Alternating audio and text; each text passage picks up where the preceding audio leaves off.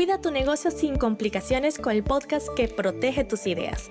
Hola, soy Caribay Camacho, abogada, adicta a la informática y fundadora de MarcaCraft, la academia donde aprenderás a desarrollar estrategias que te permitirán tener un negocio legalmente online.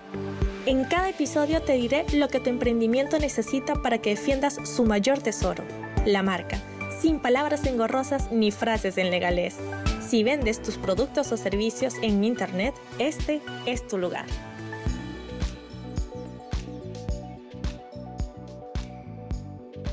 ¿Cómo evitar multas con tu email marketing? Sí, porque hasta ahora todo el mundo me dice, ay Caribay, tengo página web y quisiera saber cómo evitar multas con el formulario de la newsletter. Pero sinceramente esto es nada más una de las miles de cosas dentro de tu negocio que pueden hacer que tengas un apocalipsis, un ataque zombie y que tu negocio se venga abajo por falta de unas bases sólidas en estos aspectos legales. Hoy precisamente te voy a contar lo que necesitas saber ya dentro de tu email marketing, dentro del gestor.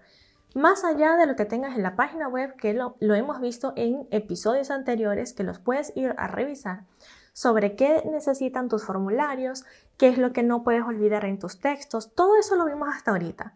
Pero hoy quiero decirte ya dentro del gestor de email marketing y muy específicamente dentro de MailChimp. Por eso, estas dos semanas, ya definitivo son dos semanas, te voy a estar hablando todos los días de lo que debes hacer dentro de MailChimp específicamente para que puedas dominar ese mono como nadie y hacerlo siempre con las bases legales que van a permitir que tu negocio esté más estable. Hoy te voy a decir los 5 o 6 aspectos básicos que debes evitar para tener esas multas por estar utilizando MailChimp. Y lo primero es pedir permiso. Sí, yo sé que tú me vas a decir, no, Caribe, yo tengo ese formulario hermoso y el formulario tiene la checkbox y ya, no necesita absolutamente más nada. Y bueno, sí, pero no. Sí, pero no, ¿por qué? Porque muchas veces escuchamos a grandes gurús del marketing decir, bueno, ahorita las personas que tienes en tu base de datos de Facebook, mételas en tu MailChimp. No.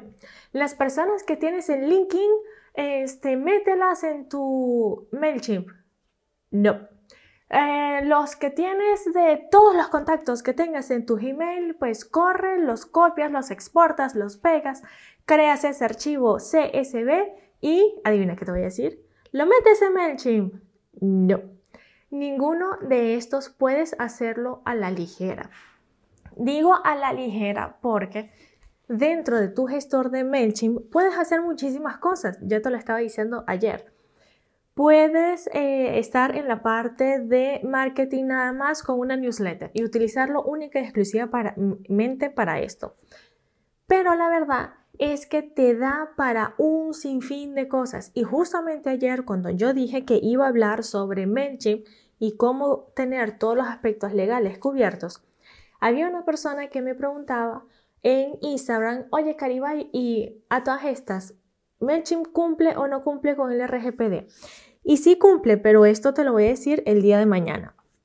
Hoy te voy a decir que siempre vas a necesitar permiso o a informar. Vas a necesitar pedir permiso cuando vas a enviar única y exclusivamente publicidad o cualquier información comercial. ¿Ok? Y vas a necesitar informar de la misma manera como me imagino que has recibido muchísimas veces aquellos mensajes de Google, de LinkedIn, de Facebook, de tu banco, de algún gestor de crédito bancario, de lo que sea que diga. Hola, eh, Caribay, si es que son de las personas que lo tienen, eh, de las empresas que lo tienen personalizado. Hola, Caribay. Te estamos avisando que a partir del 1 de julio de 2020 vamos a modificar nuestra política de privacidad y a partir de ahora nuestro gestor de correo electrónico va a ser tal. Eso es lo que tienes que colocar, ¿ok? Así que si nos estamos refiriendo a todo lo que es publicidad comercial, pides permiso. Y si nos estamos refiriendo a un cambio, porque es la manera que tienes para entregar un determinado contenido, para dar renovaciones y nueva información a tus clientes, cosas así. Entonces ahí solamente tienes la parte de informar. Y estamos hablando única y exclusivamente de MailChimp, que él tiene el, eh, digamos, protocolo de privacidad, tiene una serie de configuraciones que está de acuerdo con lo que a Europa le gusta en relación a la protección de datos personales. Eso puede parecer un poquito enredado, pero te prometo que a lo largo de estas dos semanas te voy a ir em, disolviendo toda esta información para que se pueda captar mejor. Otra cosa que tienes que hacer para evitar multas con el email marketing es enviar única y exclusivamente lo prometido. Más nada. Y tú me vas a decir, bueno, Caribe, pero si yo prometí la newsletter, eh, sí, pero realmente lo hiciste. Te lo digo porque muchas veces vemos que nos aconsejan, ay, eh, entrega un formulario, coloca un formulario en donde das un ebook y a partir de ahí, cachapum, lo metes en la newsletter. No. ¿Por qué? Porque si tú en ningún momento me informaste que yo iba a recibir otras cosas, además de ese ebook que has creado, que es tu lead magnet, entonces ya allí estás incumpliendo. ¿Por qué? Porque tú me prometiste única y exclusivamente un ebook y ahorita me estás mandando información sobre tu negocio que yo no te he pedido. Entonces aquí vas a tener dos opciones que te la voy a decir en unos episodios más adelante. Así que ya sabes, estas dos semanas por favor muy atento al podcast porque viene con todo. Después vas a necesitar utilizar gestores seguros, es decir, gestor de email marketing. Estamos hablando de MailChimp, de Egoy, de ActiveCampaign, de MailerLite. Todos ellos están perfectos, pero la verdad es que hay muchísimos otros gestores que en toda esta eh, gran cantidad de aplicaciones y programas que van saliendo día a día, quizás no sepamos cuáles son los mejores. Pues eso también te lo voy a comentar de forma muy específica en otro episodio. Fíjate que de estos pequeños detalles puede salir un sinfín de información. Por eso es que yo te lo estoy dividiendo todo en pequeñas gotas cada día. Después, tienes que dejar otra de las cosas muy importantes es que dejes que salgan.